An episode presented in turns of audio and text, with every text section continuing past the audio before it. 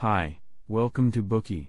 Today we'll unlock the book Born a Crime Stories from a South African Childhood. How could someone be born a crime? The protagonist and author of this book, Trevor Noah, is one such person. He was born a crime simply because his father is white and his mother is black, such a combination was illegal under the Immorality Act. It was a crime no less than treason. The Immorality Act enacted by the apartheid regime in South Africa aimed at denying black South Africans the same right to marry as whites. According to the Immorality Act, having sexual relations with a person of another race was a crime. The parents would be sentenced, and children born to such a relationship would be sent to an orphanage. In this book, Noah uses the first person point of view to explain how he grew up in South Africa, depicting what life was like under apartheid. We can see from this book that Noah, who was born a crime, had a difficult childhood. He spent little time with his father, and when he did, they mostly stayed indoors. If they went outside together, his father could only walk on the other side of the road, pretending not to know Noah and his mother. Otherwise, they would all be taken away by the police for investigation. Trevor has darker skin than his father, and he was classified as colored.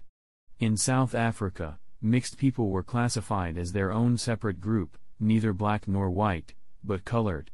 The government forced people to register their race black people, white people, Indian people, and colored people.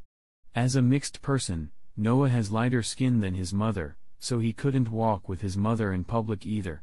Every time they went out for a walk, his mother would invite a colored neighbor to join them so she could pose as a maid to avoid the police's investigation. Noah grew up with his mother and has been deeply influenced by her. As a matter of fact, this memoir of Noah's is more like an epic for his mother. A strong and independent woman, his mother never succumbed to her fate because of her race. She would give her every effort to do what she wanted and eventually make it happen. Including Noah, she gave birth to him not because she wanted to be part of a man's life but to have a baby of her own. After Noah's birth, she raised him alone, keeping a reasonable and safe distance from his father, and managed to give Noah a normal life in a racially discriminative environment.